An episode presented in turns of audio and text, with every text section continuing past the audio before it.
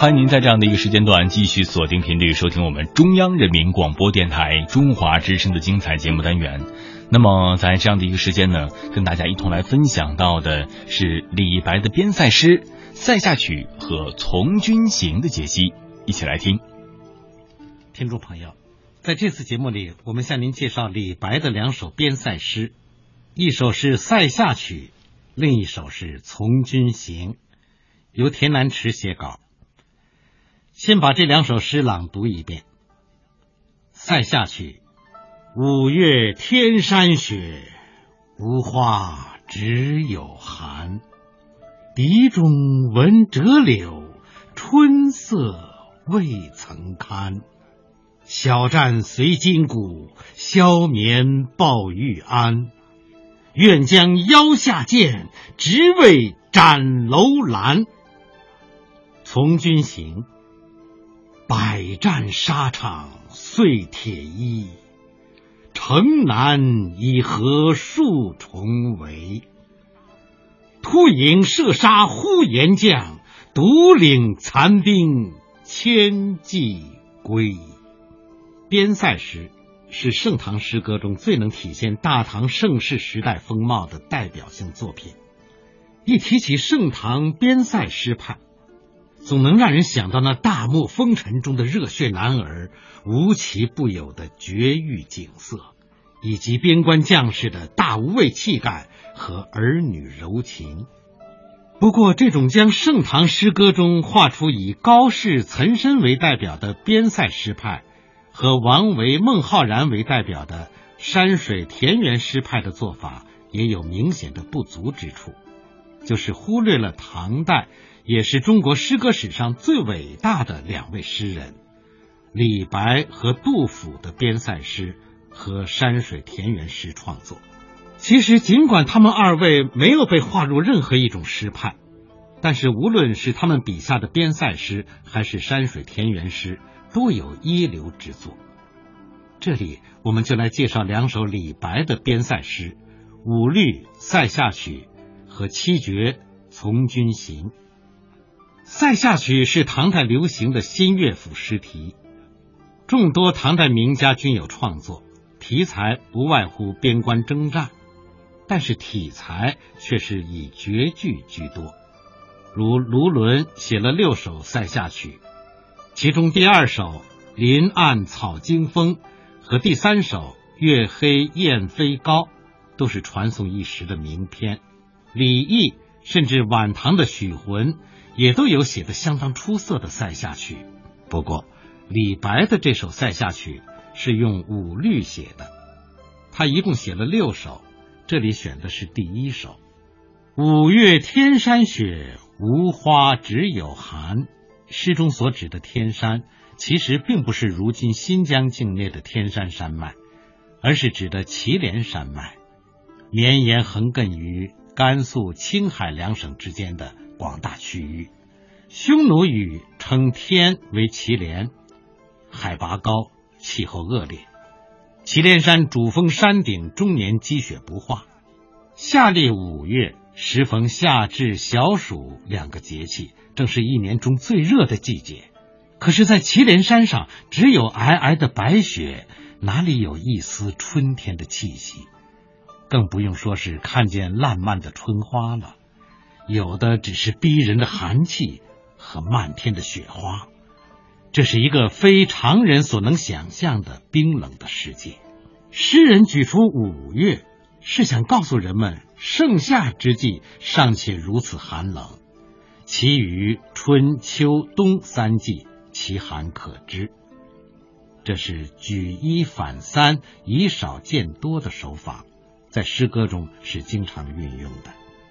因为诗歌是最凝练的语言艺术，所以必须用最经济的手段来展现其丰富的内涵。但是气候的恶劣，并不能阻止边关将士们正常的情感与思维。李白作为一位情感丰富的诗人，深深懂得，长期生活在这种与世隔绝、极其艰苦条件下的人们，会更加渴望和向往。内地那种正常和平的生活与情绪。笛中闻折柳，春色未曾看。虽然将士们直到夏天仍然在经历严寒，但是他们心中却未必没有对春天的渴望。笛子原来是羌族的乐器，到了唐朝时，已经在广大中原地区非常流行了。而《折杨柳》本是乐府横吹曲词中的曲目，内容多叙离别愁思，如王之涣的《凉州词》中的名句。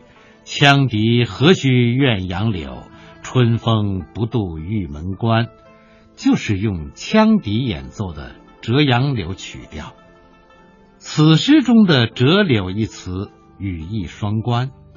从字面上看，是讲将士们常年驻守在祁连山上，根本见不到内地那种常见的春风杨柳的景致，所以只能演奏起《折杨柳》的曲子。而真正的春风是不可能吹到他们身边的。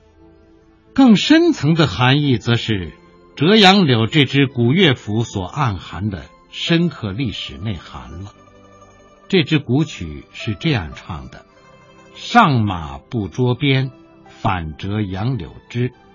叠坐吹长笛，愁杀行客儿。”也就是说，从字面上的意思。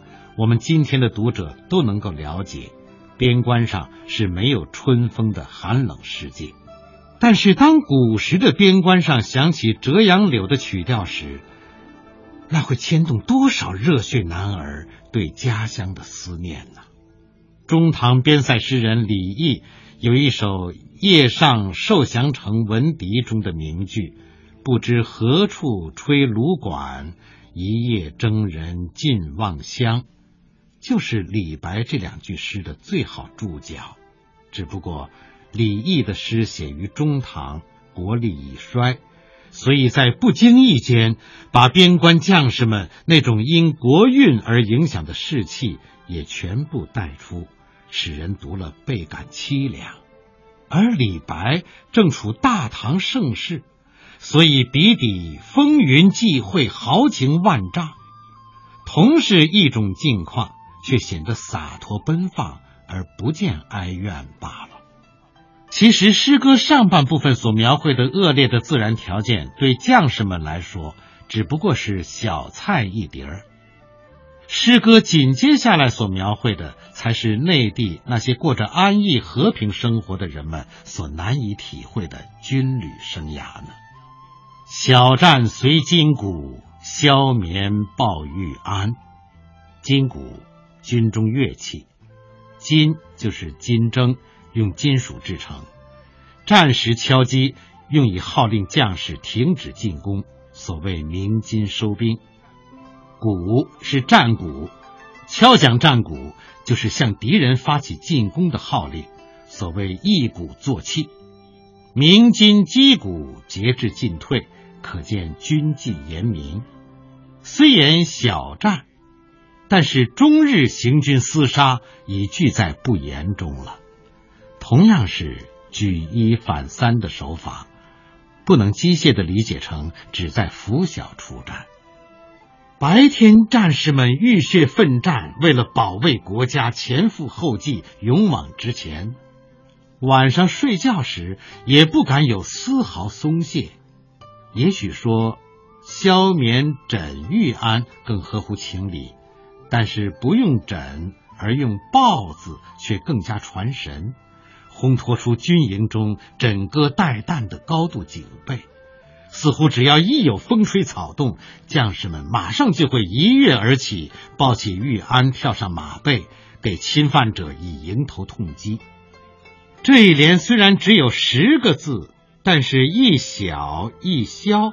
就画龙点睛的把战士们夜以继日、无怨无悔的驻守边关、英勇杀敌的可贵精神和高尚境界全盘托出，展现在读者眼前，让人读了不禁肃然起敬，为之击节赞叹。